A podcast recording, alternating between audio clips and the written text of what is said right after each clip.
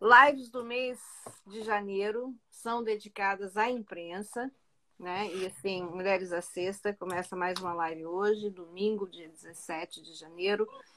E, e continuando aí o nosso, a nossa proposta de fazer as lives todas de janeiro, é, com pessoas que trazem visibilidade para o basquete feminino, para o esporte feminino em geral. E aí a gente tem uma leva de jornalistas, né? A gente teve a Bianca na semana passada, que não é jornalista, mas é diretora do, do museu e é uma pessoa que contribui muito para a visibilidade do esporte feminino também. E hoje a gente está com Thierry Gozer. É Gozer que fala o seu sobrenome? É, o, o, certo mesmo seria, depois que eu já cresci, que eu aprendi, seria Gotzer. Gotzer. Né? Mas todo mundo fala Gozer e uhum. tá tudo certo, porque é assim que a família também aprendeu. então tá, então já que você aprendeu depois de adulto, eu também vou aprender. Henri Gotzer é formado pela Universidade de Vila Velha do Espírito Santo. Ele foi repórter da TV Gazeta, trabalhou muitos anos na TV Globo, sete anos na Thierry. Isso. É, sete anos na Thierry, na Rede Globo, e hoje ele é aí um responsável pela área de comunicação da Confederação Brasileira de Basquete. O Thierry tem sido o nosso grande parceiro, é, fornecendo bastante material para o site Mulheres da Sexta, para as nossas lives, os contatos, enfim, nosso parceirão de trabalho aí. Né? E, e uma pessoa com uma história muito bonita, que eu vou deixar ele contar para a gente agora um pouco é, e aí, Thierry, conta uma história, porque você é bom contador de história, né? Então, assim, conta pra gente assim, a sua história, sem pressa. A gente tem essa live aí, a hora que terminar, terminou. Não é? Mas assim, eu gostaria que você contasse sem pressa, porque a sua, a sua escolha profissional é bem interessante. É, por que, que você fez jornalismo? Como é que foi? Quem, foi, quem foram suas inspirações, né? E o que, que você fazia na Gazeta, o que, que você foi fazer na Globo, né? E como que isso foi importante para essa transição do seu trabalho aí na, na Confederação Brasileira. É, é, primeiro, obrigado pelo convite. É, legal todo mundo estar tá acompanhando aí Mulheres à Sexta. O documentário é incrível. Quem não assistiu ainda tem que dar um jeitinho de entrar no site, assistir, porque realmente é uma história muito bacana do esporte brasileiro, né? Um momento realmente de transição que essas mulheres uhum. conseguiram para o basquete e que com certeza abriu portas aí que até hoje muitas meninas aproveitam e espero que continuem aproveitando. É, então, assim, eu sempre pratiquei esporte, sempre gostei de esporte, independentemente da modalidade. É, claro que é, vivemos no, no, no país do futebol, então todo começo, acho que grande parte do brasileiro ele começa a se apaixonar pelo esporte com o futebol, né, pela família e etc. Mas eu sempre gostei de tudo, é, vôlei, basquete, natação, então eu sempre acompanhava, praticava futsal. Então, é, a minha vida inteira eu pratiquei esporte. E quando chegou num determinado momento que eu tive que realmente buscar uma profissão, é, eu comecei a pesquisar sobre profissões onde eu poderia me manter próximo do esporte. E uhum me interessava muito por comunicação, então foi foi um foi fácil, né? Foi fácil escolher pelo jornalismo e desde o primeiro momento que eu pisei na faculdade era a certeza que eu tinha de que a minha vontade era trabalhar com esporte. Então uhum. eu fui eu fui é, desbravando caminhos desde a época do, do estágio e etc. Sempre buscando o esporte para que é, é, na, na, época que eu, me, que eu entrei na faculdade, no início dos anos 2000, 2001, final de 2001, início de 2002, você ainda não tinha essa. O que hoje já começa a ser mais comum, é, os cursos de jornalismo terem a, a, a, a turma, né? Terem pelo menos um semestre ou dois voltados para alguma coisa relacionada a esporte. Então não existia isso. Você uhum. tinha a formação do, do comunicador como um todo aula de rádio, televisão e etc. A internet ainda estava começando a bombar, não tinha essa velocidade que a gente uhum. tem hoje. Então, então assim, é, eu, você eu ainda começou com a internet, né? Eu fazia, eu fiz faculdade com máquina de escrever. É, pois é, eu já peguei computador. Mas quando eu, é. mas quando eu falo, é, uhum. tem gente que custa acreditar. Mas é, final de 2001, início de 2002, essas máquinas fotográficas que a gente tem hoje é, digitais e etc., era, era 3 megapixels, por aí vai. E, então, a minha, a minha faculdade eu ainda aprendi na máquina de filme. Eu, a, gente, a, gente tinha, a gente tinha sala escura lá, uhum. onde, revela, onde, a gente revelava os filmes que a gente fotografava. Então, assim, ainda, olha como é que é, né? Não é nem tanto tempo, não tem 20 anos. Exatamente. E, e, é. E a gente já estava ainda na máquina de filme. Então, eu sempre busquei o esporte, me formei, é, estagiei buscando conteúdos de esporte, estagiei na Federação Capixaba de Futsal. E uhum. depois disso, eu tive a oportunidade de entrar na Gazeta, né, na Rede Gazeta de Comunicação, que é uma afiliada da Globo, já também trabalhando no jornal, na área de esportes, e depois na rádio, depois na internet. Então, uhum. foi de 2007 a 2013 foram anos bem legais que eu passei lá, trabalhando em, todas, em todos esses setores, sempre com uhum. esporte. É, tive a chance em 2010 de cobrir a Copa do Mundo da África. Sim. Foi uma experiência espetacular, com 20 e poucos anos, tendo essa chance e essa responsabilidade, assim, me fez crescer demais é, como jornalista, carreira, como pessoa também, uma experiência cultural muito grande.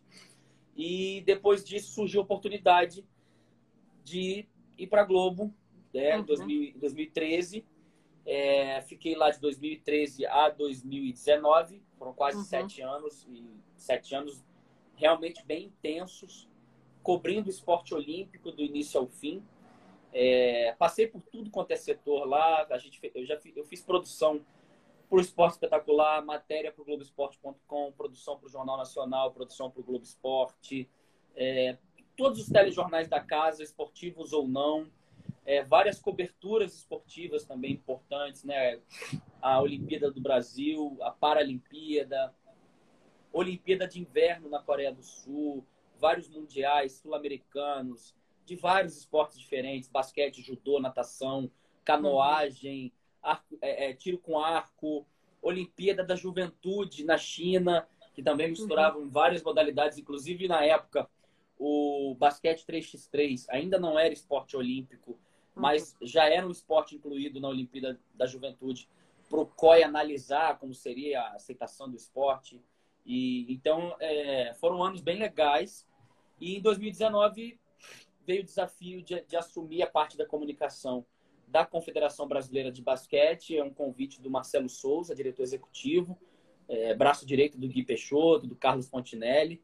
E na hora eu aceitei. É, realmente é um novo desafio, faz um pouco mais de um ano que eu estou nele. Uhum. E realmente, assim, posso dizer que foi um ano de muito aprendizado e que todos esses anos do outro lado da cadeira, na, nas redações, Sim. me ajudaram muito a, a, entender todo esse processo é, de comunicação para tentar ajudar o máximo possível a, a Confederação Brasileira de Basquetebol a, a alcançar né. Sucesso uhum no que diz respeito a aumentar o seu público, a comunicar melhor com o seu público, e a buscar a Sim. mídia tradicional, buscar a internet, é. É, todos os meios para comunicar com as pessoas e, e atingir o objetivo que é trazer mais fãs, engajar mais e, e por aí Sim. vai. Acho é, que, assim, falando nele, chegou aí, ó. É, Fontenelle entrou aqui. Fontenelle está é. na área. Está na área. É, tem um monte de gente na área aí também. Que a gente, Mas basicamente aqui, assim. Não queria falando, te distrair. Rápida, falando rapidamente de 2004, mais ou menos, uhum. quando eu já comecei a trabalhar na área, até 2021. Uhum. É, contando rapidamente, é mais ou menos isso. O meu, o meu caminhar até chegar na Confederação Brasileira. Sim. E você teve oportunidades né, de vivenciar aí esses grandes eventos, as Olimpíadas, a Copa do Mundo, né? Não, não colocaria a Copa do Mundo aí, mas aí Paralimpíada, os Jogos de Inverno, é, os Jogos Pan-Americanos e várias outras experiências que você teve com coberturas de eventos muito importantes. Né? Como que você vê, como que você, na verdade, não como você vê, mas como que você analisa a cobertura da participação feminina? Então, é, peguei o copo aqui do o copo do meu filho aqui do aniversário dele para poder tomar uma água. É. é assim, olha só. Ah. É, eu me interesso muito por história, gosto muito, então eu tento buscar aspectos que sejam além do esporte e que uhum. possam explicar algumas situações. Uhum. É, então, eu acho que o, o, esporte feminino, ele, assim como em todas as áreas, ele é um, um momento onde as mulheres estão lutando por igualdade. Uhum. Assim como no passado elas lutaram por igualdade para trabalhar, para poder é, trabalhar e ter filho, para poder votar, uhum. para poder dirigir, para poder ter cargo público, para ser médica, para ser uhum. advogada. É, eu vejo que no esporte é a mesma coisa. Uhum. E se nessas outras profissões elas, é, podemos dizer, em algum momento já atingiram uma maturidade maior, no uhum. esporte eu, eu acredito que ainda temos casos de, de mulheres fortes, desbravadoras, assim como foram as meninas do Mulheres à Sexta, que é, é, botam a cara, a tapa, uhum. e buscam esses, esses espaços e buscam Sim. desbravar isso e acabar com esse preconceito em todos os sentidos. Preconceito de ganhar menos, uhum. preconceito de ter menos espaço na mídia, Sim.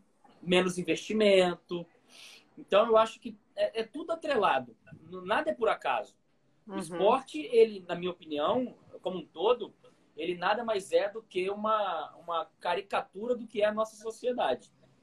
Sim. Se a nossa sociedade há muito mais tempo já encarasse a mulher como deveria encarar, que é com igualdade de gênero, igualdade de oportunidades e etc., uhum. eu, eu não, não vejo que elas teriam qualquer problema no esporte.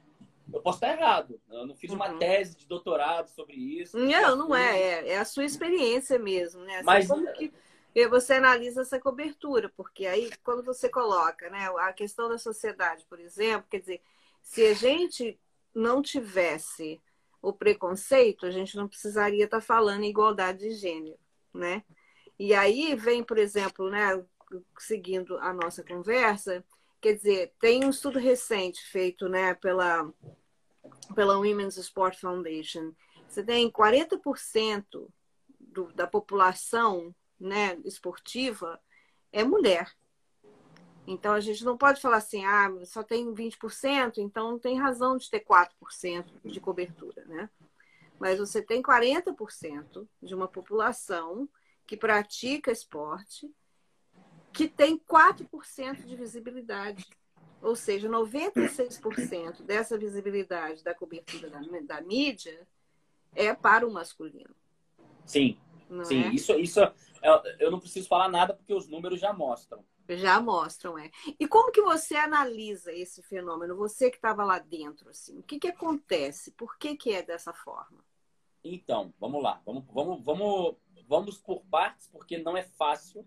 Sim, se eu, sim. Se é. eu tivesse essa, se eu tivesse essa resposta 100%, é, eu teria mais sucesso, inclusive, nas minhas empreitadas com o basquete feminino brasileiro. Uhum. Mas é, eu, eu costumo me perguntar sempre, ó, o que vem antes? Uhum. É, é, o ovo ou a galinha? Uhum. Então, quando você entra no esporte, como jornalista, como comentarista, em qualquer setor, dentro de, um, dentro de um trem que já uhum. está em movimento, esse trem já está andando. Claro. Não, é no, não é no momento que a Cláudia fez o Mulheres à Sexta que começou a acontecer isso com o basquete feminino ou com o esporte feminino que você passou os números aí. De forma alguma. Nem no momento que o Thierry entrou no, no jornalismo esportivo que começou isso. Então isso já vem. Então você, é. você pula no trem com ele andando e com, e com essa desigualdade de cobertura do feminino é. e do masculino. E uhum. aí eu sempre me perguntei, pô, o que vem antes? é o ovo ou a galinha. Mas aí, qual seria a, a, a síntese disso? O que, é que vem primeiro? É a cobertura para que haja o interesse das pessoas.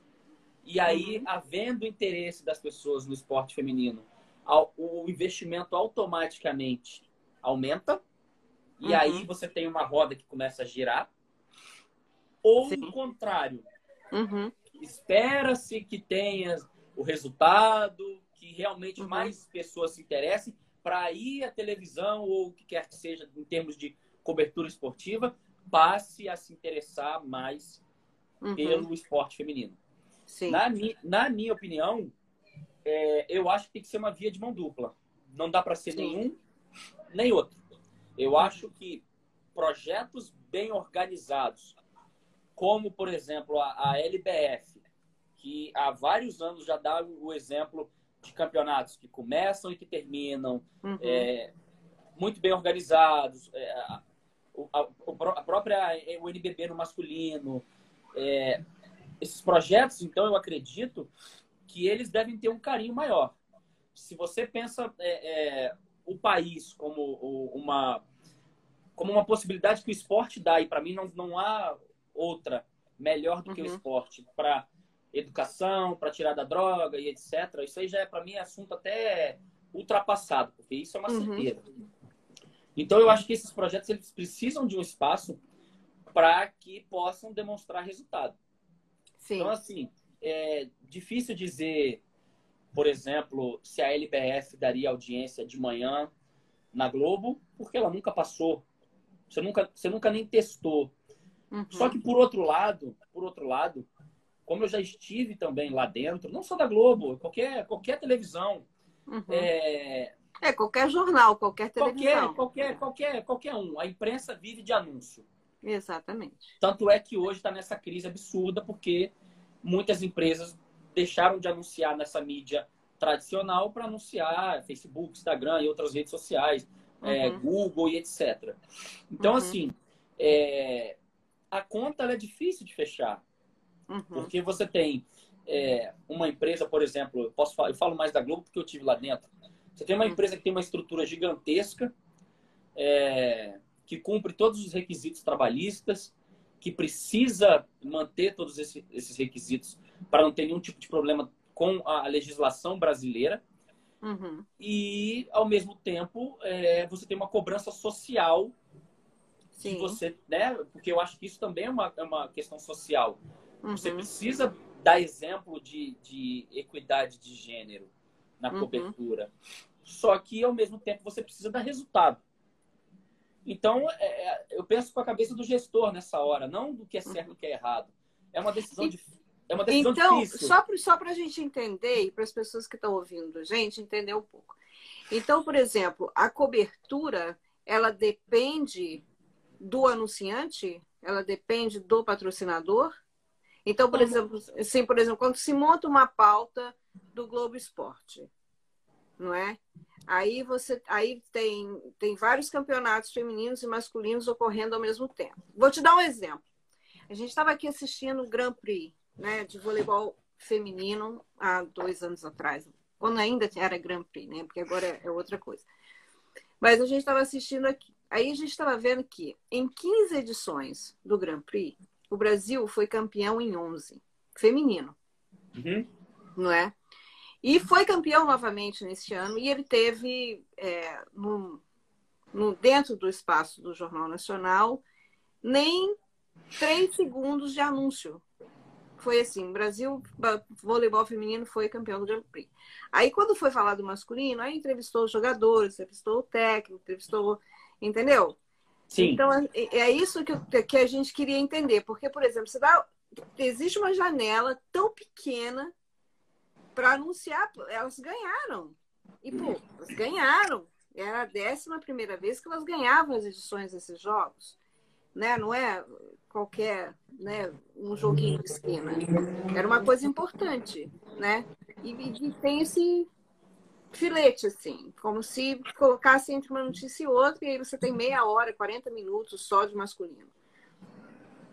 O que, que acontece nesse coisa? Não, não há uma determinação de, de anunciantes para dizer que uhum. o masculino tem que ter mais espaço que o feminino e etc. O que, o que importa para o anunciante é o seu share, sua, sua audiência no total. Não, tem, não, não existe qualquer diferenciação entre um e outro. Uhum. Agora, é, esse exemplo seu, é, é, eu não posso é, ir a fundo na análise dele e dizer que ah, deu menos espaço porque é feminino, porque comigo já aconteceu o contrário também, sendo uhum. produtor.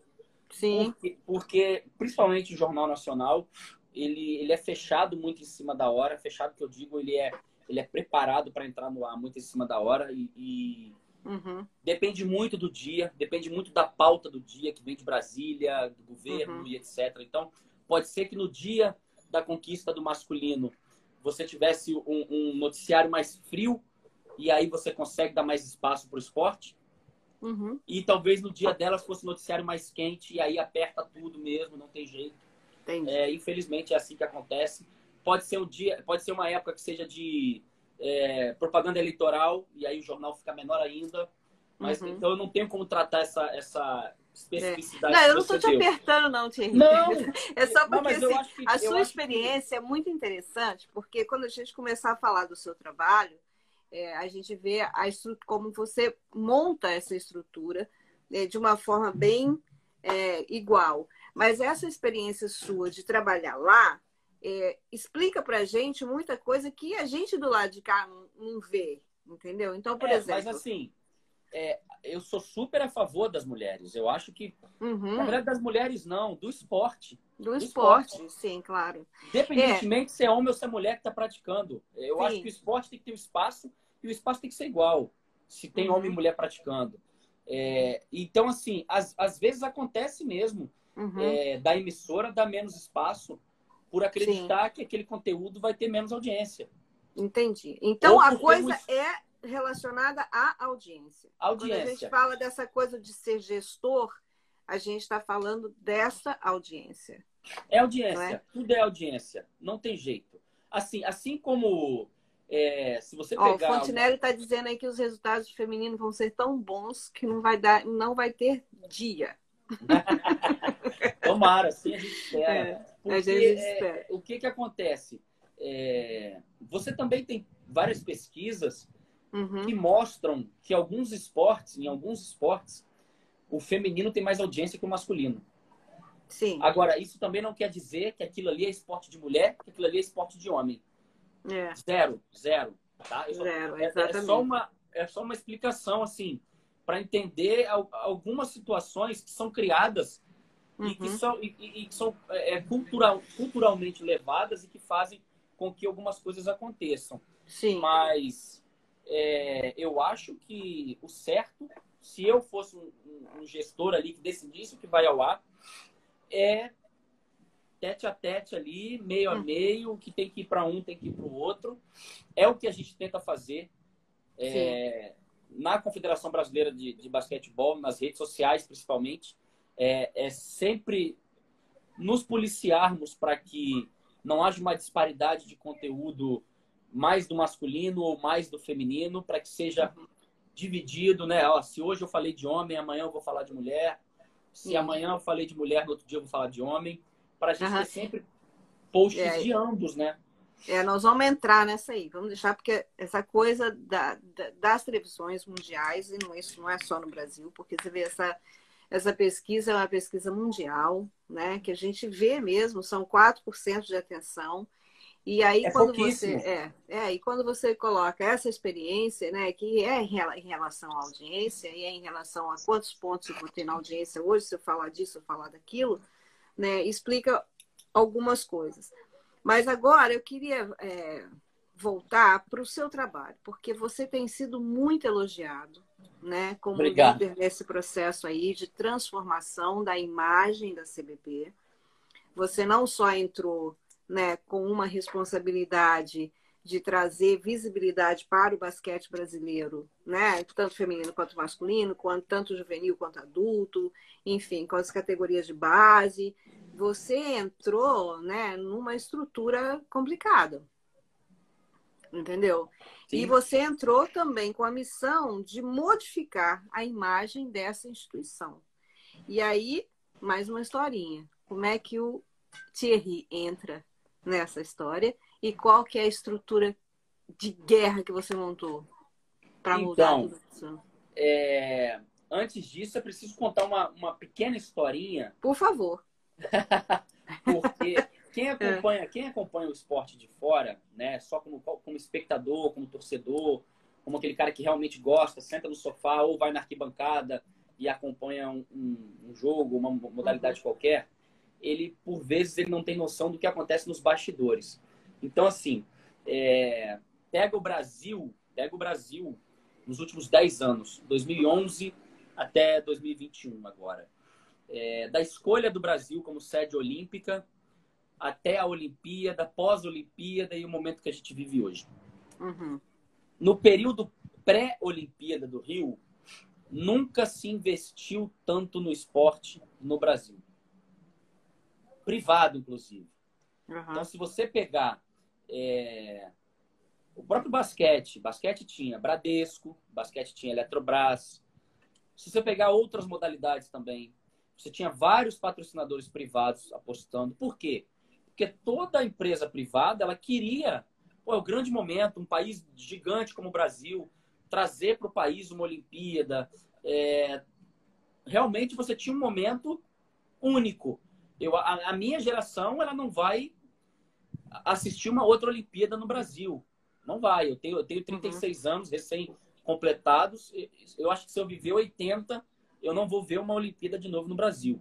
Então, assim, é, era um momento único. Então, você viveu de 2010 por aí até 2016 um ciclo. 2012, quando acabou uhum. Londres, uhum. um ciclo olímpico de investimento absurdo. Absurdo mesmo no esporte.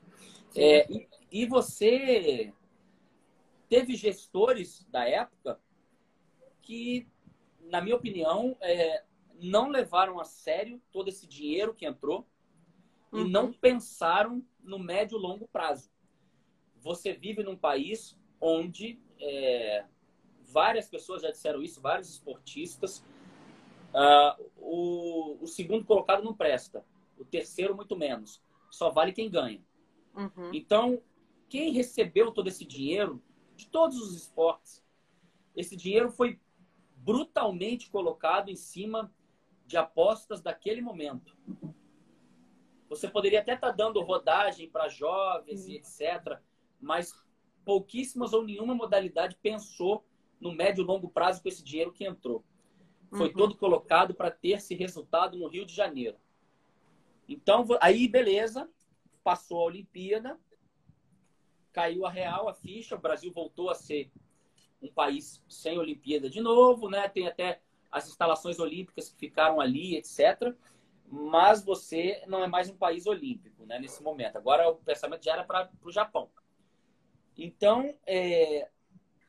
se você pegar qualquer gráfico que foi feito depois disso, que mostra o investimento privado no esporte, pré-Olimpíada e pós-Olimpíada, a queda também é brutal, é absurda. Uhum. Porque o cara que investe, ele quer visibilidade.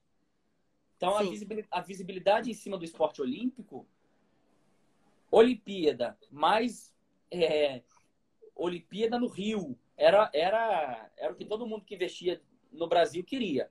Passou isso. Opa, tanto é que todos os contratos que, que foram feitos, basicamente, de patrocinadores, eram uhum. até o finzinho de 2016, para qualquer modalidade. Então, virou a chave para 2017. A, a, arrecadação de todos esses esportes caiu brutalmente. O do COB uhum. também caiu muito. O COB perdeu praticamente é, todas as outras fontes de receita privadas. Porque já não era mais o foco dos investidores. E a gente sabe que o cara quer botar dinheiro onde tem visibilidade, não adianta. Uhum. Então, é, caiu-se absurdamente o investimento no esporte olímpico como um todo. O basquete Sim. não fugiu disso. E aí entra onde você falou, de eu entrar na CBB num momento delicado. Eu entrei uhum. na CBB em outubro de 2019, no momento delicado que a CBB vivia ainda. E uhum. hoje, hoje eu posso dizer para você que nós vivemos uma CBB pronta para um novo momento, pronta para realmente ter um patrocinador forte, para chegar, para dar um para dar um salto, para dar um salto. Uhum. Uhum. Porque é, o Gui, Gui Peixoto, o Marcelo Souza, o Carlos Fontinelli, o Ricardo Trade, o Baca, toda, toda, toda a galera que trabalha na CBB, na parte administrativa, na parte é, é, técnica, uhum. independentemente, ADM, Sim. são guerreiros, cara. Foram guerreiros. Porque você pega uma gestão do Gui, de 2017 até uhum. 2021, é, vamos, vamos, vamos enumerar essa, essa, esses anos. Você pega o Gui entrando pós cenário olímpico, é esse que eu falei agora, é, onde todo mundo, todo mundo que investia no esporte saiu. Uhum. E para piorar, o basquete, é, o basquete tinha uma gestão anterior que a gente sabe que está na justiça hoje por questões de, de mau uso da verba pública. Né? Então, assim, além, de, além dessa questão de, do dinheiro do cofre secar, você tem, você tem esse mau uso de verba pública que colocou a confederação no negativo na época. Uhum. Sim. Aí você vem no primeiro ano do Gui, um ano, um ano e pouco, era uma confederação suspensa pela FIBA. Sim. Então, eu, empresário, pós-Olimpíada, já não quero investir mais, já não quero mais investir Sim. em esporte olímpico, porque o meu, meu foco agora Brasil passou, eu tenho outros planejamentos estratégicos. Eu ainda vou pegar, eu olho assim, ah, talvez eu invista.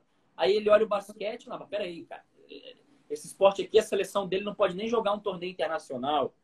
Tá, uhum. tá suspensa pela FIBA. Nenhum, nem, ninguém vai colocar dinheiro. Uhum. Então, primeiro ano do Gui já foi aí, primeiro ano e meio, 2017 até meados de 2018, já foi nessa porrada aí de trabalhar para tirar a suspensão. Sim. E aí você pega o, o, o, esse um ano depois do Gui, de outubro de 2018 a outubro de 2019, mais ou menos, ou até essa junção de 2017 a 2019, porque é um trabalho contínuo, que foi uhum. o quê? Colocar a CBB pelo menos para andar. O que é colocar a CBB para andar? Pagar salário em dia, enxugar uma equipe para que é, é, é, aquela velha história. Não adianta você contratar um jogador de 200 mil reais se você não tem dinheiro para pagar. Uhum. Então não adianta você ter 40 funcionários e você não ter dinheiro para pagar 20. É preferível que você pague os seus 20 para que esses seus 20 trabalhem motivados. Sim. E você consiga fazer a máquina andar. Então foi isso que a CBB fez de 2017 a, a 2019. Então uhum. eu entrei nesse momento da CBB começando a caminhar, pagar salário em dia, se acertar, e aí veio um, momento que eles sentiram que precisava dar um up na comunicação, dar uma melhorada nessa parte, porque realmente era um setor que não é que ele uhum. tinha problema, não. Pelo contrário, as pessoas que trabalharam lá eram pessoas dedicadas. Eu não posso falar mal de, de um companheiro de trabalho, mas que realmente viveram esse período muito complicado. Uhum. Muito complicado. Não, é você, é, assim, sabendo da história, que é o que a gente sabe pelos jornais e etc., né? É, é uma dívida de muito dinheiro, sem patrocínio, né? sem funcionário, porque você, você sai aí, sei lá, de 40 funcionários para 12 funcionários, né? E, e, a boa vontade do, do, do presidente, né? Que entra como empresário e, é, reformula tudo. Que boa vontade, a gente, é, é, a gente escreveu sobre, é, a gente escreveu sobre isso, está lá no site. Coração gigante mesmo. É, Naquele tá primeiro momento. No... Isso é, é público, aí, né? Isso é, é público. Qualquer um que for. É. Qualquer um que for na, nos balancetes da CBB vai ver lá que teve dinheiro doado, é. doado, não vai voltar. Ele assinou a carta de doação. Naquele primeiro momento ali, isso aí colocou a CBB para voltar a andar. Exatamente. E aí que o que é interessante, Thierry, é porque, por exemplo, as pessoas que entraram, né, por o Baca, você, o Fontinelli, todas essas pessoas esperaram para que esse para que esse carro começasse a andar novamente. Mas o seu trabalho, que é o que eu gostaria que você falasse para a gente, é que é um trabalho muito bem estruturado e muito bem organizado em termos de estratégia de visibilidade para essa entidade porque no Brasil é complicado, para essa entidade que estava falida, né? Estou terminando a minha frase, mas porque no Brasil é complicado, as pessoas não gostam das entidades ou das instituições. Porque é tem é tanta história de corrupção por trás, né? Que muita gente não quer nem saber da instituição, e, e, e assim, é, é, é uma coisa de autoridade que você não quer saber, porque tem uma história por trás que afasta as pessoas, afasta os atletas, afasta os dirigentes, afasta os técnicos, etc. Né? Olha. Né? Mas eu vejo uma coisa do lado de fora, que talvez você não veja, mas eu gostaria muito que você falasse sobre isso, porque eu acho que isso é um momento de, de, de, de começar a estabelecer o seu legado, né? Que foi essa estrutura que você deu para essa comunicação. Né? Pois é, então, eu, eu agradeço, fico feliz, assim, pelas pessoas estarem percebendo essa mudança é, no trabalho que a CBB vem fazendo no último ano. Isso, para a gente, é o melhor feedback. Uhum. Mesmo que ele fosse negativo, ele é importante. Melhor uhum. ainda que ele vem positivo na maioria das vezes. Mas é, quando eu entrei, uhum. é, eu brincava comigo mesmo. Era uma operação de guerra no sentido assim, sabe aquelas empresas que trabalham é, hum. com situações perigosas? Sim. E aí tem aquela plaquinha na frente da empresa dizendo assim. Warning. Não, nem isso. É aquela assim, estamos há tantos dias sem um acidente. Sim. Uhum. Eu ficava assim, é, estamos há tantos dias sem uma crise. Ou sem uma notícia ruim na mídia, né? Ou sem, uhum. ninguém, bater, ou sem ninguém bater na CBB. Eu sou oficial de justiça, vou pagar isso aqui. Porque realmente uhum. é, é, é, um, é, é um legado das, das trevas, podemos dizer assim, né, cara? Uhum. Infelizmente. É, vocês uma coisa bem difícil. Para mim, é soa, soa absurdo uma confederação que recebeu. Fontenelle me corrige aí se eu estiver errado. É, mais de 100 milhões de reais em menos de 10 anos. Está passando por essa situação que passou. Mas passou. Pra, e eu gosto de pontuar isso. Porque a CBB, ela não é uma coitadinha hoje. A CBB hoje, ela é uma, uma instituição na minha opinião, interessantíssima para qualquer empresa privada do Brasil colocar o dinheiro dela. Então, hoje ela está pronta para isso. Mas, naquele primeiro momento, era uma operação de guerra. Uhum. Era, era entender em que pé nós estamos, era tentar entender com, com a diretoria o que, que pode estourar daqui dois meses, daqui três meses. Mas o, tirando essa parte institucional e política, né, de comunicação, uhum. o, o que eu sentia mais falta era, era realmente a, a comunicar-se melhor com o público. Uhum. Comunicar-se de uma forma é, mais próxima, é, menos institucional e mais direta, é, uhum. mais coloquial, mais brincalhona e realmente falar a língua do cara que gosta de esporte. Então, Sim. o que a gente passou a fazer foi é, é, mudar em todas as redes sociais possíveis, no Twitter, no Instagram, no Facebook, no nosso site. Criamos um podcast, criamos agora aí há, há dois meses a CBB TV, é, trouxemos uma, a, a, criação da mascote, da cestinha, para falar com o público infantil. É, essa, para mim, inclusive, é uma das dores maiores, porque a cestinha, para mim, ela tem um papel fundamental. Uhum. E ela uhum. só teve chance de aparecer uma vez, que foi no jogo de fevereiro, que a gente uhum. teve. Depois começou a pandemia e a gente não teve mais jogo com o público, não teve mais como ativar. Uhum. Mas eu vejo a Cestinha é, visitando é, hospitais de câncer com crianças, eu vejo a Cestinha é, é, é fora do ginásio, ali onde o Brasil vai jogar, distribuindo brinde, posando para foto. Ela, uhum. ela é uma comunicação para a CBB como um todo. Sim. Ela é, porque ela dialoga com o público infantil, sabe? E, e, então, assim, primeiro momento foi entender os problemas, o segundo momento foi começar a trabalhar em cima desses problemas e ativar a comunicação da CBB de uma forma mais mais humana, mais brincalhona, como eu disse. Uhum. E, e, isso foi feito no, no último ano. Eu, eu acredito que bem feito, porque a gente atingiu ótimos resultados de engajamento em todas as redes sociais, um crescimento uhum. muito legal na nossa no nosso público no Instagram, no nosso público no Facebook, no nosso público no Twitter. É... Uhum. Antes eu abria o Twitter e eu ia ver menção no Twitter com a nossa arroba, era alguém falando mal da CBB. Sim. Falando, ah, essa CBB não presta mesmo, não sei o quê, essa CBB tem que acabar.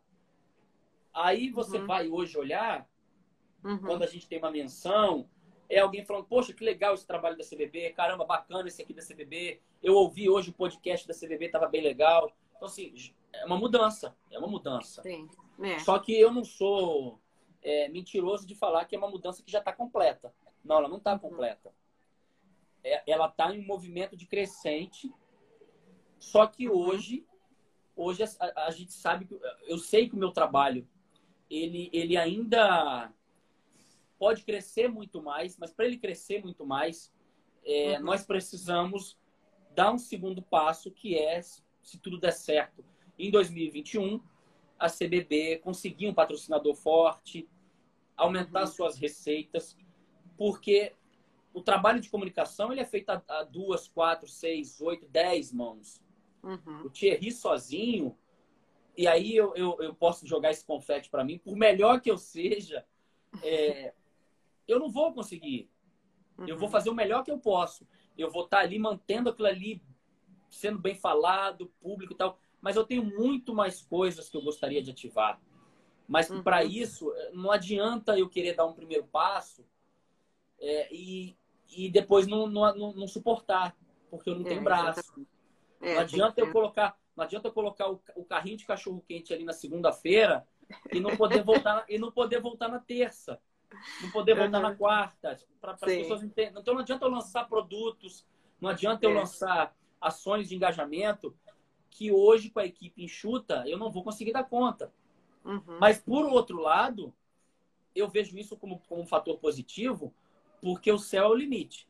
Uhum. Se a gente trabalhando ainda em operação de guerra, com menos gente, a gente já consegue atingir isso tudo de resultado, é. eu fico pensando onde que a gente poderia chegar se, uhum. se tudo der certo e a gente conseguir esse passo a mais em 2021. É. Cara, você pode, você pode fico... comentar um pouco dos resultados, Thierry? Claro. É, a gente teve um crescimento de mais de 60% do nosso público no, no uhum. Instagram. A gente cresceu em mais de mil por cento no último ano em engajamento. Uhum. Mil por cento. Mil por cento. É um, é um grande número. Né? Pode, pode parecer absurdo, mas uhum. quando eu entrei, a CBB praticamente ela não, ela não usava, o, não existia ainda o instrumento é, Rios, IGTV. A gente só uhum. tinha na uhum. época o Stories. A CBB não usava Stories. A CBB não usava Stories no Instagram. Então, assim, a, a, é uma, são coisas mínimas, mas que você vai percebendo que precisam uhum. ser feitas. A própria, a própria melhoria, é, eu trouxe para a CBB, ainda como freelancer, e eu espero que um dia eu possa trazer como, como uma pessoa fixa nossa, eu uhum. trouxe o Sandro Gama, que é designer, uhum. trabalhou comigo por seis anos na Globo, uhum. é, e, e, que é o cara que ajuda a gente com as artes, todas as artes que a uhum. CBB faz de forma unificada. Então a gente melhorou muito nesse, nessa questão de, de mensagens de aniversário uhum. a arte sobre o congresso de basquete que a gente fez. Então, Sim. assim, é, hoje, inclusive, a equipe de comunicação é eu e sou eu e o Sandro. Uhum. É, o, o Fontenelle está dizendo aí, né, dos recordes de engajamento, são Sim, 2 milhões é, de pessoas atingidas, os mil por cento que você falou, né? Até se tem engajamento no, no, Instagram no último ano subiu mil por cento. O Fontenelle está uhum. lembrando aí que a gente teve um post que a gente fez que atingiu 2 milhões de pessoas com uma publicação no, no Facebook. Uma. E sem qualquer tipo de impulsionamento. Quem trabalha com social media, que sabe, uhum. a, gente uhum. não, a gente não impulsiona conteúdo. Nosso uhum. conteúdo é completamente orgânico. Então, assim, é, são resultados que, que realmente chamam muita atenção. Sim, tem... e isso tudo parte de uma estratégia também, né? Assim, quando você, quando você, os dois colocaram esse post, por exemplo, existia uma estratégia. Claro que vocês não esperavam esse recorde, mas vocês, vocês tinham uma estratégia, né? É. Hoje, hoje eu posso dizer que a gente não posta no, no, no na rede social da CBB é, à toa.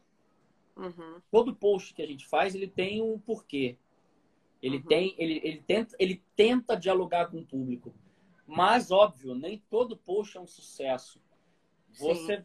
vai ter post que você colocava maior fé nele e ele vai ter, ele vai ter um engajamento pequeno. E Sim. às vezes tem outro que você não levava tanta fé que ele bomba. Uhum. Então, assim, é... mas o importante é que tudo que você faça, ele, ele tem um porquê. Você não pode fazer no automático. Exatamente. É. A partir do momento que você começa a fazer no automático, tá errado. Uhum. Então, assim, é, as redes sociais da CBB, elas trabalham em todas as frentes. A gente tem a comunicação institucional quando é preciso, a gente tem a brincadeira quando é preciso, a gente tem é, a informação quando é preciso. É, eu vou dar um uhum. exemplo para você, por exemplo, é, a última convocação da seleção masculina, em novembro, nós uhum. colocamos sósias, sósias é, é, é, daqui do Brasil, caras que imitam pessoas famosas, para poder eles fazerem a convocação. Então, eles gravaram vídeos para gente convocando os jogadores. Pode uhum. parecer uma bobeira, é, mas é uma forma de você se comunicar com um público que, que, talvez não, não é fã de basquete. Uhum. Então, a gente colocou o cara que é o cover do Michael Jackson, colocamos um cara que imita o Will Smith, colocamos um outro cara que imita aquele professor da Casa de Papel. Uhum. E, e, assim, cada vídeo desse teve mais de 100 mil views. E quando eu falo isso, pode parecer uhum. pequeno, pode parecer pequeno, mas 300 mil views para uma convocação da seleção brasileira de basquete, Sim. dependendo da, do jogo que estiver passando no Sport TV 3, uhum. é um público igual ou maior. Sim, claro. É, isso é uma, é, uma, é, uma, é uma estratégia maravilhosa, porque assim, a gente quando pensa em comunicação, a gente pensa nos públicos né, que você quer atingir, não necessariamente nas pessoas, as pessoas gostam ou não, você gosta ou não, Sandro gosta ou não, né? Mas se as pessoas ah, vão né, fazer isso. Agora uma perguntinha para você. É, nessas estratégias todas aí, Quais são as estratégias para aumentar a visibilidade do feminino? Pô, são várias, são várias. Conta é, tudo, porque está todo mundo curioso. Eu fiquei, eu fiquei muito feliz porque quando eu entrei na ah. CBB em outubro de 2019, foi um momento muito forte do basquete feminino, porque o, o José Neto, né, tinha entrado na seleção feminina.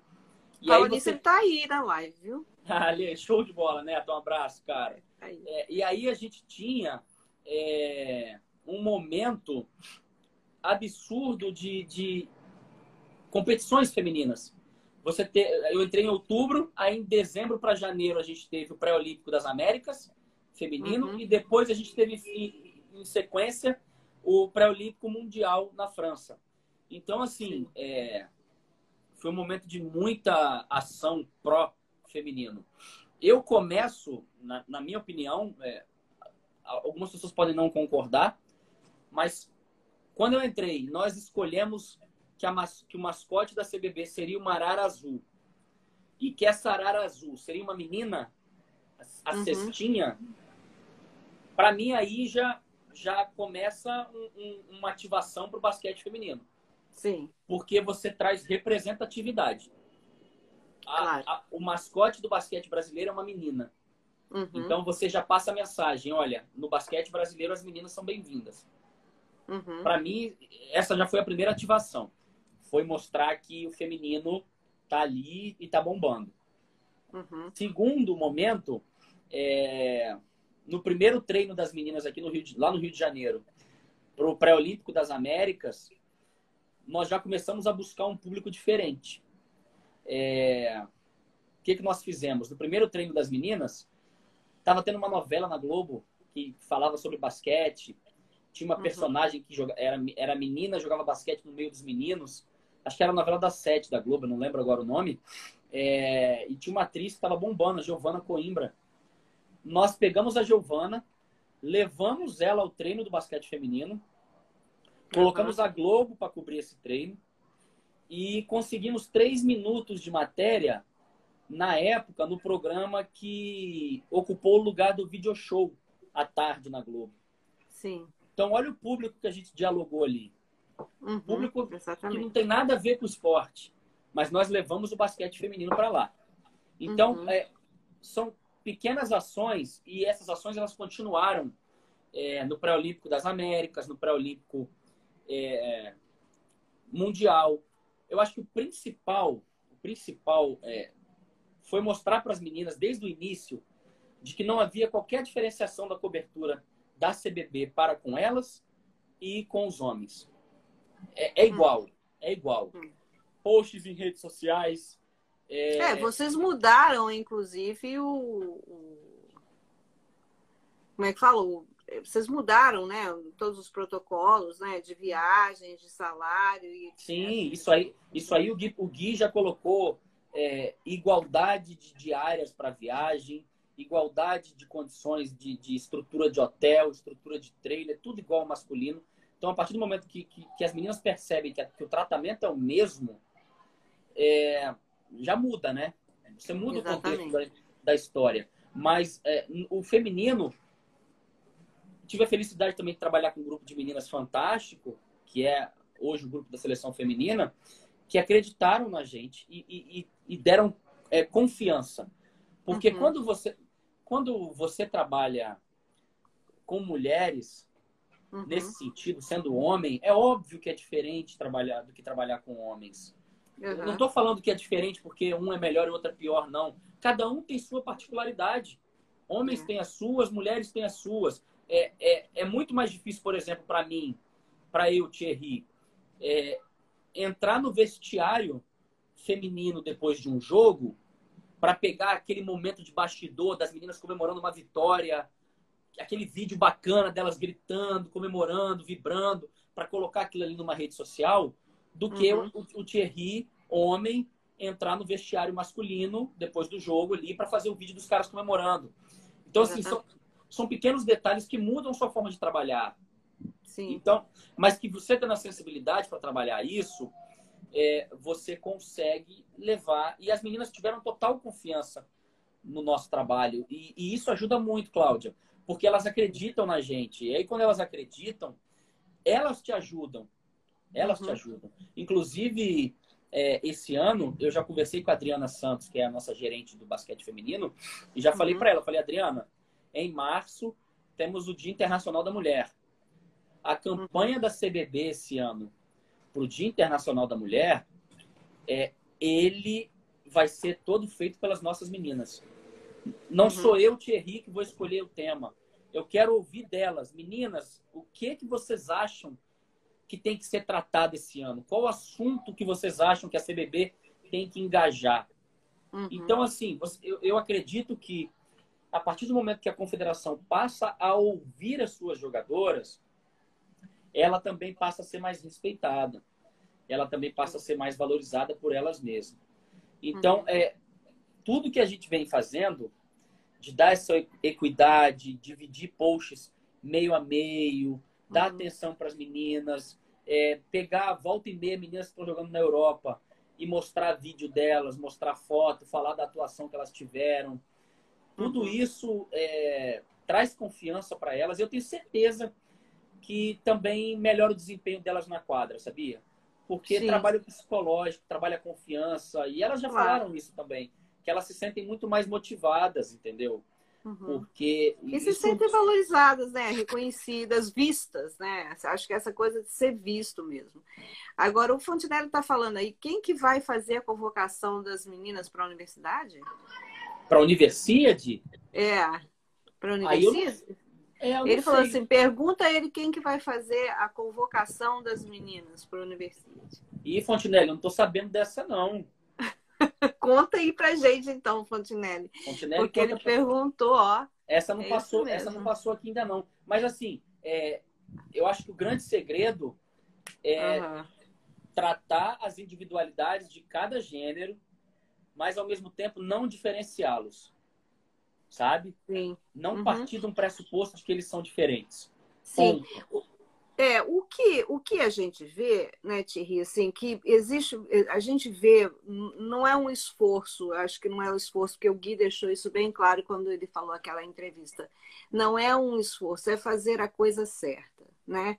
Você Sim. tem você tem dois gêneros aí bem definidos, os meninos e as meninas, e a gente tem que fazer, tem que dar é, estrutura para que os dois consigam é, resultados de sucesso, não é? E além desses planos todos para o feminino, você tem alguma outra coisa que você gostaria de falar para a gente que vocês estão fazendo aí para esse ano? Porque esse ano de 2021 para vocês é meio que derradeiro, né? Porque é o último ano do Gui, é ano de eleição, é o mês de eleição, já mês que vem tem eleição. Mês de eleição, já, já é mês, mês que, vem. vem é. 19 de fevereiro tem eleição no CBB. Eu entendi o que o uhum. Fontenelle disse, ele brincou aqui dizendo que, tipo, qual vai ser a próxima surpresa nas convocações? Né? Uhum. Quem, eu vou, quem, quem, vai convocar a seleção? Se é o Michael Jackson, se é o. ah, entendi.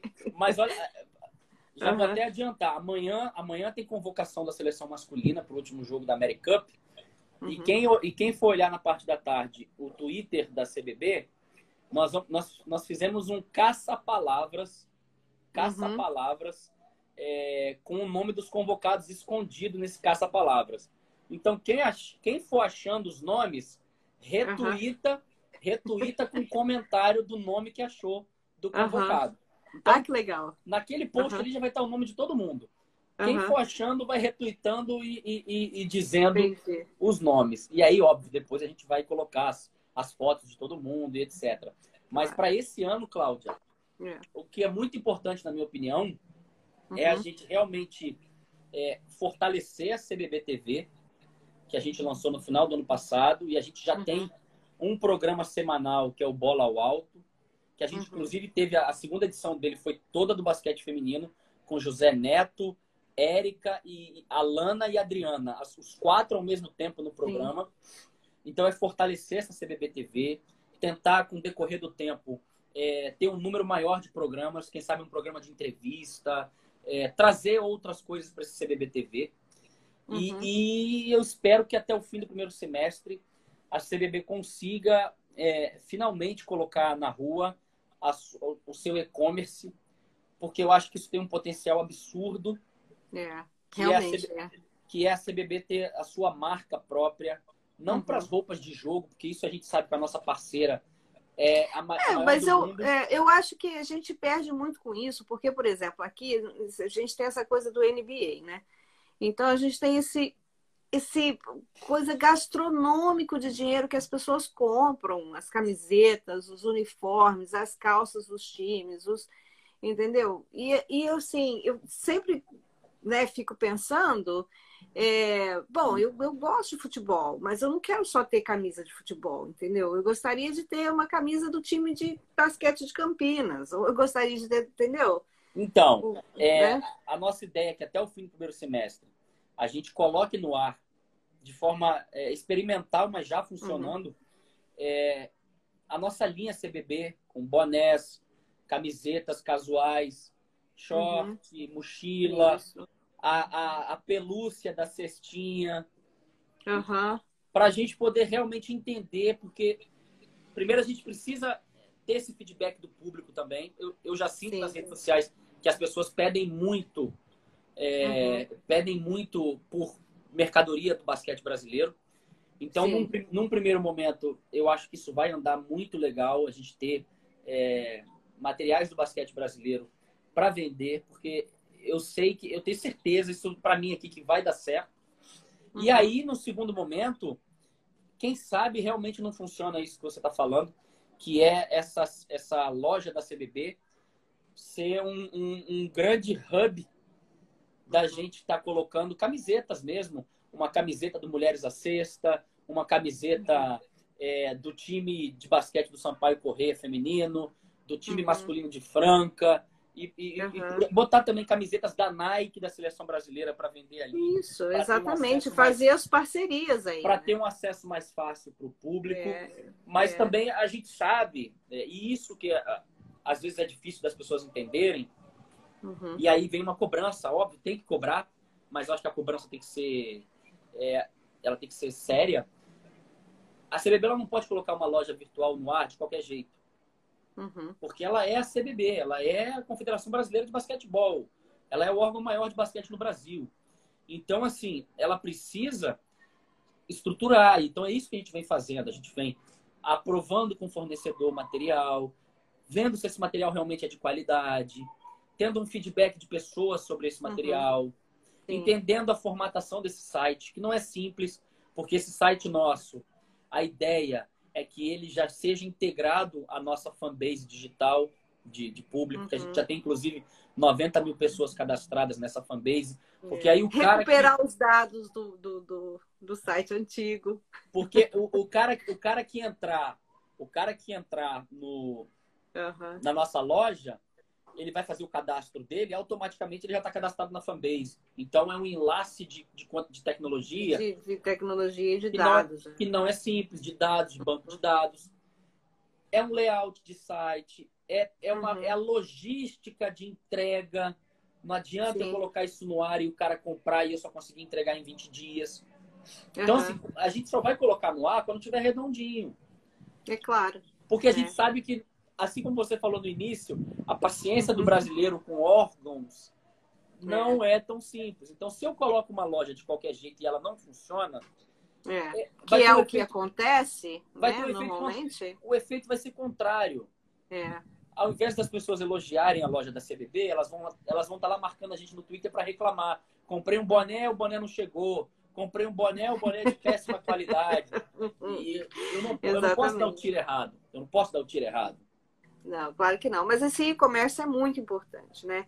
E assim como outras coisas, por exemplo, assim, eu fico muito honrada, né, do, do convite do Baca de montar a exposição para os 50 anos da medalha de bronze do campeonato de 71 no Brasil, né, que esse ano faz 50, 50 anos. anos, né? E aí a gente foi convidada para também colocar, né, assim, fazer parte da exposição da mulher no esporte em março, não é? E, e, eu, assim, fico muito feliz, porque sempre foi o meu sonho, assim, né, de que Mulheres à Sexta trouxesse visibilidade para essas mulheres, né? E, e, ter, assim, vocês como parceiro é muito legal. E, e, saber que vocês estão nesse caminho, né, de, de trazer essa visibilidade para o basquete feminino, de ter essa, essa ideia, né, dessa igualdade de gênero aí, né, dentro da instituição. E, e agora, Thierry, eu queria perguntar para você assim, o que, que as pessoas, né, por exemplo, como as pessoas que estão assistindo você agora e as pessoas que vão assistir depois, você sabe que as lives do Mulheres à Sexta é assim, né? Tem 20, 15 pessoas. Aí durante a semana você olha lá na sexta-feira, tem 400 views, 500 views. Sim, a galera. Que não é, são os seus 100 mil fica views. Salvo, mas... Fica salvo e assiste depois, claro. Com é, certeza. Com mas certeza. isso é uma coisa que a gente tem aí. Mas assim, o que, que é a gente o... pode fazer é para te ajudar a ter mais sucesso? Oi? Desculpa. É o Netflix do Mulheres à Sexta, né? Ele vai lá depois é net... e assiste. Exatamente. E o, falar nisso, o filme está no site, viu? Para quem quiser assistir, o filme está lá no www.mulheresacesta.com.br, né? E tá lá e, e, assim durante nós vamos fazer durante a exposição aí também né as sessões para as pessoas que forem assistir a exposição que, que passarem no museu a gente vai fazer esse encontro de dados aí também né mas o que, que a gente poderia fazer né para aumentar ainda mais esse sucesso do seu trabalho ô oh, Cláudia eu, eu eu gosto de me inspirar em, em exemplos que dão certo e em pessoas que em órgãos e, e trabalhos que funcionam muito bem. Então assim, eu miro muito a USA Basketball. Porque o trabalho deles é fantástico, sabe? Mas o trabalho deles é fantástico também por conta da estrutura que eles conseguiram construir, né? Uhum. Pela, pela importância que as empresas privadas dão para o basquete dentro dos Estados Unidos apoiando né, a USA. Uhum. Então, assim, eu, eu espero que a médio e longo prazo é, a gente consiga, dentro da CBB, criar uma equipe de comunicação, sabe? Uhum. Trabalhando para todas as áreas. É, o meu sonho dentro da CBB é que a gente tenha uma área voltada só para grandes projetos. E quando eu falo grandes projetos, eu posso te dar um exemplo. Nada me impede é, da CBB, por exemplo, ela mesma é, fazer um documentário ou um filme sobre algum momento do basquete brasileiro, com equipe própria, buscando uhum. recursos próprios. É, sim, assim sim. como o SA Basketball faz, sabe?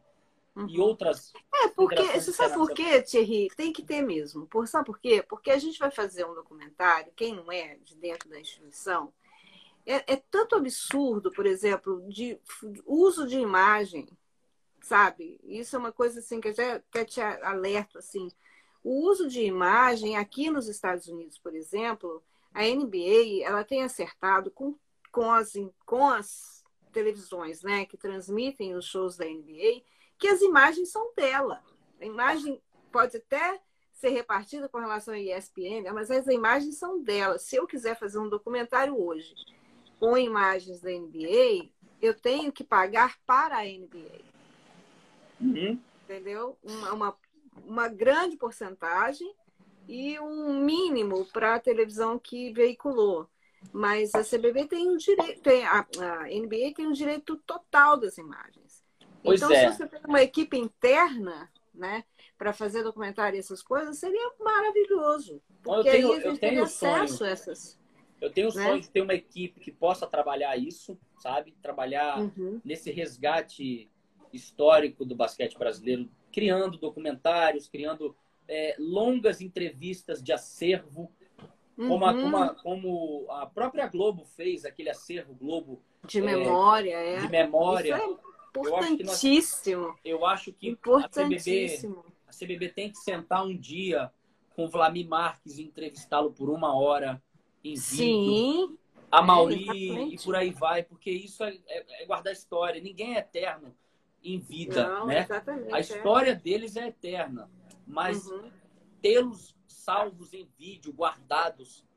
Exatamente. isso- Os vídeos do Mulheres à Sexta estão disponíveis, se você quiser, Ah, na obrigado. live, no, canal essa- do YouTube. Você só Então, conversa assim- comigo, a gente passa ele para você. eu tenho sonho Não, porque é verdade, você pensa bem, entrevistei a Cida, Sim, pois é.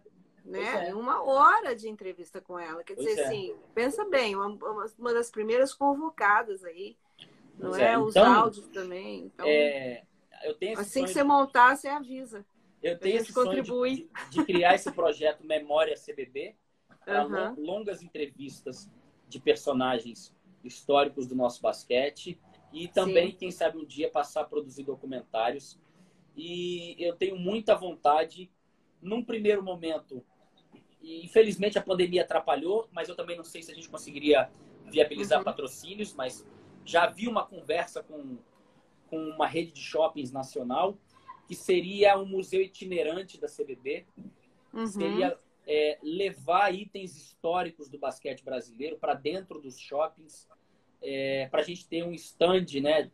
Uhum. Três semanas no Shopping Tijuca, depois lá no Shopping Itaquera, depois no Shopping do Espírito Santo, levar o troféu de campeão mundial masculino, feminino, Uhum. é, colocar aquilo ali para as pessoas conhecerem, baterem fotos, marcarem Sim. a arroba da CBB. A gente precisa colocar o nosso basquete, o nosso produto na rua. Para as as pessoas, pessoas se sentirem, é. As pessoas precisam voltar a interagir com, com, com basquete. E elas precisam Uhum. voltar a interagir como um todo. Não adianta só é, eu colocar isso no ginásio, num jogo Uhum. do Brasil, porque ali, ali já está o público que está comigo, ali já está o cara que me abraça. Eu tenho que levar isso para quem ainda não está comigo ou para quem já esteve um dia, mas que por algum momento se desiludiu e não está mais. Aham. Aí eu dou o exemplo quando, eu ainda estava na Globo, que eu fiz uma matéria com a Mauri, que eu Uhum. levei ele para para voltar no tempo e visitar a, a, a ilha onde eles treinaram lá no Rio de Janeiro para poder se preparar para o Mundial. E aí eu, eu levei ele também na, na cafeteria Colombo, Aham. que é onde eles tomavam um ali, né? Uhum. Que eles se hospedavam ali no Rio, tomavam café por ali, ficavam, se encontravam à noite, tudo. E, por incrível que pareça, isso não é normal no Brasil. Quando a gente, quando a gente saiu da cafeteria, Uhum. um, um- um senhor que devia ter uns 50 e poucos anos, ele parou, olhou e falou assim, o senhor é o Ama- Amauri, não é? Do basquete? Aí ele falou, sou eu, sou o Amauri, sim, não sei o que. Aí o cara pediu foto, abraçou Uhum. ele e falou pro filho do lado, olha, cara, esse cara aqui é um dos maiores jogadores de basquete que eu já vi. Então, assim, numa cafeteria, Sim. não era um ambiente esportivo. Então a gente precisa levar o basquete para mais gente. Levar Uhum. o basquete para onde as pessoas não estão acostumadas a vê-lo. E eu acho que um projeto bom, fácil de startar no primeiro momento, seria esse museu itinerante, fechando uma parceria com uma rede de shoppings para poder ceder para a gente a área. E aí a gente fecha com um patrocinador ou outro para bancar essa logística de, Uhum. traz, de levar para lá e para cá essas coisas, fazer um seguro também para todos esses equipamentos e levar camisas antigas da seleção brasileira, bolas de basquete, Sim. troféus. Exatamente. É. E, e aproveitar também que a gente tem no Brasil continental atletas de basquete em tudo quanto é estado. Então, se eu for no Recife, eu levo a Adrianinha. Se eu for em Brasília, eu coloco pipoca. Se eu for em São Paulo, eu coloco a Mauri. Se eu for no Rio, eu levo uhum. a Damires. Então, assim, uhum. é... eu acho importantíssimo colocar o basquete na rua. Então, no primeiro momento, essa, essa ideia do museu itinerante é uma grande vontade que eu tenho quando passar essa pandemia.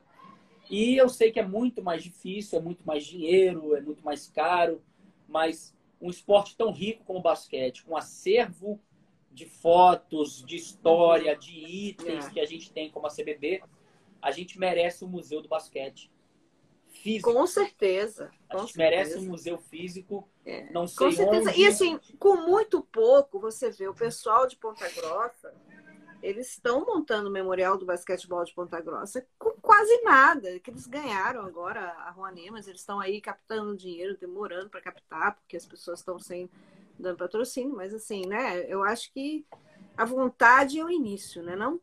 É, não, com certeza. E eu acho que o museu itinerante é um embrião. Uhum. É o um embrião e eu acho que tem tudo para dar certo.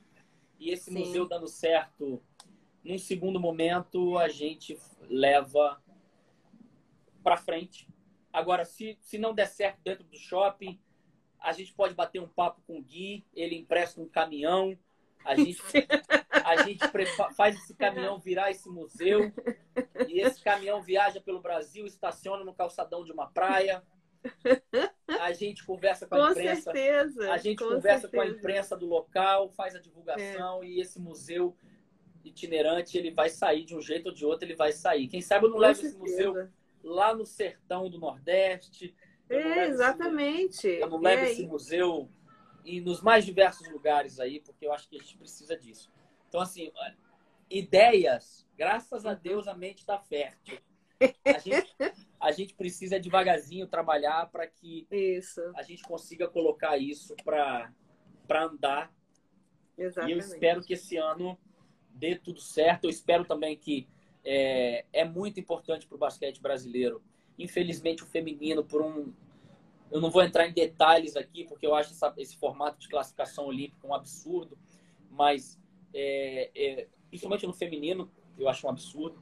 Mas eu espero que o masculino consiga a classificação olímpica, porque é importante para o esporte como um todo, né? tanto o 5x5 quanto o 3x3 masculino, a classificação para Tóquio. Né? A gente tem o pré-olímpico em junho. Porque essa classificação ela, ela dá um, um, um solavanco né, no esporte, ele ajuda muito. Por mais que a gente já esteja com a Olimpíada acontecendo dentro do ciclo da outra, porque né, já vamos para é. 2021, já daqui a pouco a gente está falando só de Paris, mas eu acho que é muito importante essa classificação. E o esporte estando bem dentro da quadra ajuda demais o meu trabalho. Uhum. É muito. É, exatamente. É. é. muito mais fácil eu, eu, eu, vender a pizza que eu olho para ela e ela tá com aquela cara bonita do que aquela pizza que não tá bem recheada. Então, exatamente. É muito, mais, é muito mais fácil. Então a gente tem que torcer, porque o meu resultado ele também depende demais do resultado de dentro da quadra. Sim. Sim, é isso mesmo. E eu só, eu, Thierry, eu só tenho a agradecer a você. Agradecer a você pelo seu tempo. Sei que você, que o seu tempo é corrido, seu tempo é pouco, né? Mas assim, essa sua live hoje é uma live extremamente importante, que vai ficar gravada como, como todas as outras, né? A gente passa para o YouTube, vai ficar disponível para as pessoas. E eu só tenho que agradecer porque você hoje né, tocou em pontos muito importantes que as pessoas não sabem que acontecem, mas e também deu estratégias né, para o trabalho crescer e, e, e, se multiplicar aí e ser cada vez ter mais ter cada vez mais sucesso, né? A gente vê que hoje a CBB tem um time de boa vontade, de pessoas com boas intenções e um time também, um de atletas também que estão por trás disso, né? Ajudando aí a CBB ser impulsionada. Um ex-atleta como presidente, eu acho que é um, é um, ganho muito grande, porque você tem os dois lados da história, né? Tendo você na comunicação, que foi um jornalista esportivo, que sabe também o outro lado da história, e agora você está investindo nesse nesse, no, no, que você recebia anteriormente, né? Então a gente só tem a agradecer muito a você, agradecer a presença do Fontenelle hoje aqui, também outra pessoa super ocupada, tá, mas está aí com a gente, né? A presença de todos vocês, os que ficaram até o fim, né? a presença do Neto e de todo mundo que está aí. Eu mas que agradeço. Eu que agradeço e coloco a, a, A área de comunicação da CBB é à disposição de todo mundo que quiser é, buscar algum contato com a gente. Fique à vontade. Pode procurar pelo Instagram nosso, pode, pode procurar pelas, pelo nosso e-mail, né? É, imprensa.basquetebrasil.org.br e eu torço demais para que as meninas esse ano também tenham muitas vitórias. A gente tem é, sul-americano, a gente tem na, na, base a oportunidade aqui. Na segunda-feira, a seleção sub-18 feminina ela se apresenta para a Copa América sub-18, que é uma, uma chance de nos classificarmos de novo para um mundial de categoria de base com as meninas, que não acontece há um bom tempo por conta Sim. dessa suspensão da FIBA e outros momentos que nós tivemos. Então, uhum. torcer para que é, o trabalho do Neto com a seleção feminina adulta também continue como está, muito bom, uhum. muito bom mesmo, junto com o Diego, com o Camargo, com o Vigil, toda a comissão técnica, Adriana é, e Sim. Cláudia. Agradecer também, porque o meu trabalho ele depende muito, como eu disse, das meninas, dos meninos. É, por vezes eu sou até muito chato, porque eu fico pedindo para eles é, interagirem com a gente, mandarem vídeos. Uhum. E eu sei como a vida do atleta é corrida, né? O cara treina, descansa, viaja, é, uhum. fisioterapia. Então, realmente, o tempo deles é muito corrido e, e, eu, de vez em quando, demando deles. Eu sei que, às vezes, eu passo de chato, mas faz parte. E uhum.